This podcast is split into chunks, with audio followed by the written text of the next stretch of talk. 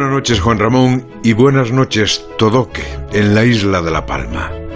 Cuando conocí lo que había pasado, me fui a internet a recoger los datos básicos para escribir esta carta. Y fíjate cómo empieza la descripción de la Wikipedia. Fue una localidad española perteneciente al municipio de los Llanos de Aridane.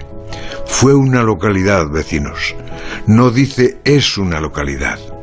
Este escribidor aunque solo una vez pisó esa isla, se estremeció. Habíamos visto en directo caer la torre de tu iglesia. Habíamos visto cómo la riada ardiente de lava se llevaba por delante el centro de salud, colegios, cultivos y casas. Pero fue ayer cuando fuiste Todoque literalmente borrado del mapa. Los verbos que se usaron en los medios informativos desde que el volcán reventó hablaron primero de Todoque acorralado, y ahora hablamos de arrasado, sepultado, finalmente engullido.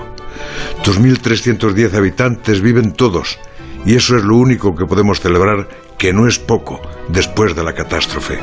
Pero han visto cómo ardía su modo de vida, sus plataneras y sus viñas, han visto cómo sucumbían sus casas. Ya no tienen nada, solo lo que han podido salvar de forma apresurada, quizá las fotos, quizá algún animal, quizá algo de ropa. El resto se quedó allí calcinado, irrecuperable, confundido con la lava que ya es negra y ante la que el hombre solo puede demostrar su absoluta impotencia. En tres semanas, en el brevísimo plazo de tres semanas, Todoque, has pasado de ser un paraíso a ser un territorio yermo, intransitable e inhabitable. Las fotos anteriores al desastre que he podido ver muestran un cielo azul y reflejan serenidad. Tú eras la paz, Todoque, como todos los pueblos de tu entorno, un lugar para vivir, el sueño de cualquier retirado, la ambición de residencia de un poeta, la quietud bucólica de las palmeras y las plataneras, un buen sitio para amar. Y hoy no queda nada.